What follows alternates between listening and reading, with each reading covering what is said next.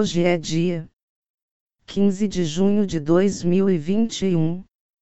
A locução é com o software de inclusão digital. Aviso: Visite o nosso blog. Temas de artes, culturas e museus. Endereço eletrônico é museu 2009.blog spot.com Podcast número 170 O tema de hoje é Ferrari estreia-se na moda com coleção para geração Z. A Ferrari com o seu logótipo mundialmente reconhecível do garanhão num salto pode ser o derradeiro símbolo de luxo masculino de Itália. Mas, este fim de semana, quando lançou a primeira coleção de moda completa no topo da sua linha de produção automóvel em Maranello apresentou ainda mais looks femininos do que masculinos na passarela. Os carros não têm sexo, e estas roupas também não, explicou Rocco Ienon, o veterano da Giorgio Armani e Dolce Gabbana, que a Ferrari contratou como seu diretor criativo de moda. A Ferrari é também o símbolo máximo do sucesso comercial na vida, cujos proprietários têm na sua maioria mais de 50 anos antes de comprarem o seu primeiro carro de alta performance. No entanto, esta passarela de fábrica estava repleta de modelos com metade dessa idade, e roupas para a geração Z, embora inspiradas pelo design ergonômico do automóvel, materiais de alto desempenho e acabamento técnico. Uma decisão corajosa, tendo em conta a herança desta marca.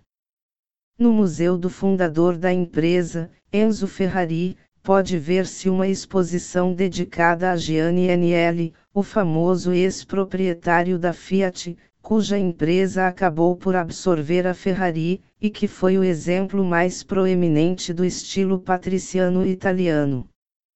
O contraste com Agnelli, e com a sua alfaiataria napolitana, por entre laços largos de seda e elegância intemporal, não poderia ter sido maior. Yenon mostrou uma coleção volumosa, com casacos grossos, casacos e vestuário desportivo, reminiscente das ideias contemporâneas de nomes como Demna Gvasalia de Balenciaga ou Virgil Abloh de Louis Vuitton. Apenas em vez de a Off-White, uma das participantes do desfile já ter apelidado a estreia da Ferrari de Off-Red, uma referência ao lendário Testarussa de 12 cilindros da marca. Para mim foi fundamental descobrir quem eram os ícones da Ferrari. Para mim, a Ferrari é uma marca muito presente na cultura pop, na música e nas artes. Por isso, quis dar sentido à ideia de um estilo de vida Ferrari. Sempre existiu e eu quis fazer uma coleção contemporânea que girasse em torno disso, explicou Yeno numa conferência de imprensa antes do espetáculo. Em frente de painéis inspiradores com uma montagem de estrelas e ícones Ferrari, desde Brigitte Bardot e Lambert Wilson a Linda Evans e Mick Jagger. A par deles, uma nova seleção de ícones incluiu a próxima Ferrari que tem como alvo Timothée Chalamet, Dua Lipo e a Cifrão Aperac. As mulheres sempre fizeram parte das nossas imagens e reputação. É por isso que 80% deste guarda-roupa é fluido de gênero e qualquer look pode variar em tamanho de XXXS a XXXL, observou o designer. Com sede em Maranello, numa região do centro-norte de Itália historicamente mais conhecida pela cerâmica do que pelos automóveis, a Ferrari parece totalmente empenhada num lançamento da moda atual. A coleção começou a ser vendida por via eletrônica imediatamente após o desfile, tanto no próprio website da Ferrari como no da Luisa Via Roma, a famosa loja Florentino que ostenta a boutique online Ripost italiana. Durante a noite, a coleção foi também para a nova loja radicalmente modernizada da Ferrari em Maranello, mais uma vez remodelada para um novo espaço simplificado. A moda da Ferrari é assim decididamente neutra em termos de gênero, com formas curvas, e mangas raglan inspiradas nas silhuetas curvilíneas dos carros. Tal como os desenhadores de carros da Ferrari basearam as suas criações em detalhes anatômicos do corpo humano, também o fez Yenon, com cinturas alongadas e musculatura. As nossas roupas devem ser reconhecíveis não pelo logotipo mas também pelo seu espírito, acrescentou o designer de 37 anos de idade. Ao longo de todo o processo, o designer injetou em toda a coleção uma riqueza de impressões gráficas, misturas impressionantes de cartazes dos anos 50 e capas de revistas que evocam a velocidade, imagens do garanhão empinado e até campeões com a bandeira achadrezada. Também se pode notar o elevado nível técnico da malha, enquanto o tecido-chave é um nylon leve, mas tão denso que se sente como seda ao toque. Em resposta à crescente procura de luxo por parte dos consumidores, a Ferrari lançou o Tailor-Made há uma década, um serviço personalizado onde os clientes ricos podem encomendar a cor exata do couro canali, cobertura de assento em cachemira, ou caixa de velocidades em metal escovado para se adequarem aos seus sonhos. Os editores visitantes receberam uma visita àquele espaço nesse fim de semana, o que inspirou claramente Yenon.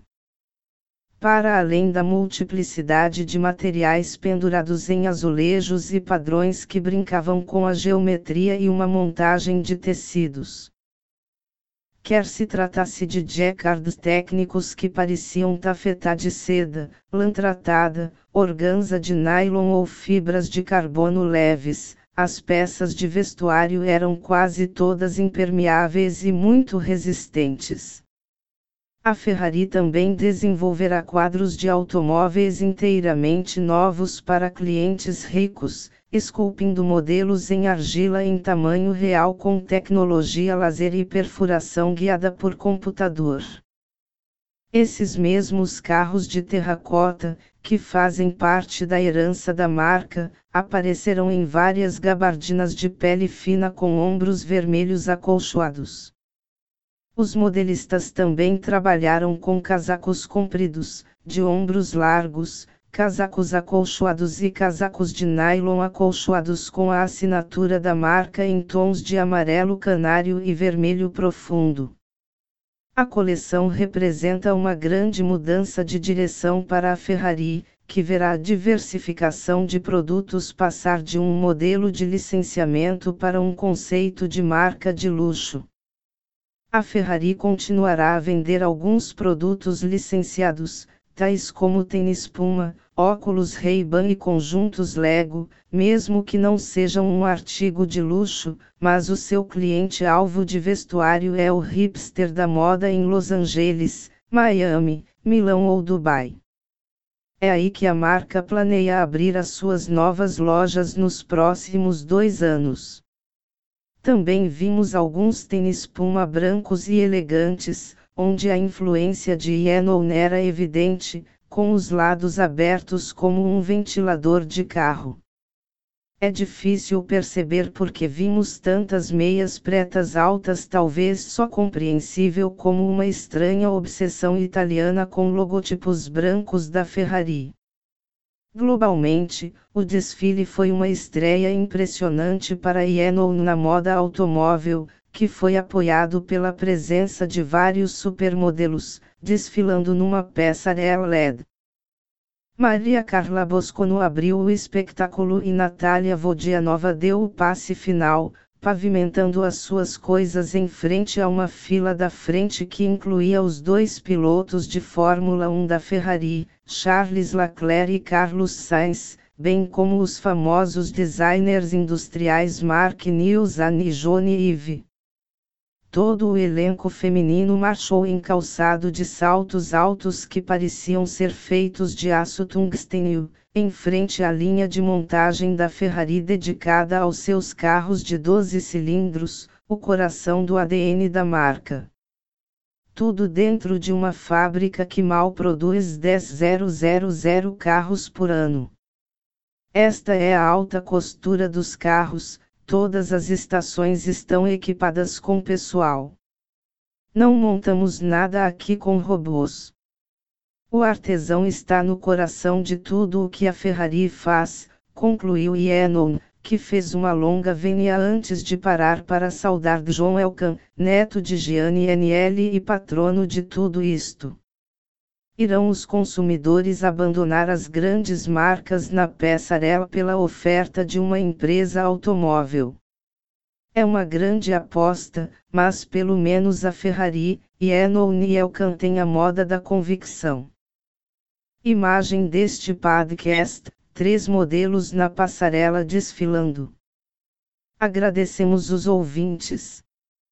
Visite a playlist dos podcasts em https ecker.fm museu 2009 gmail com Obrigado.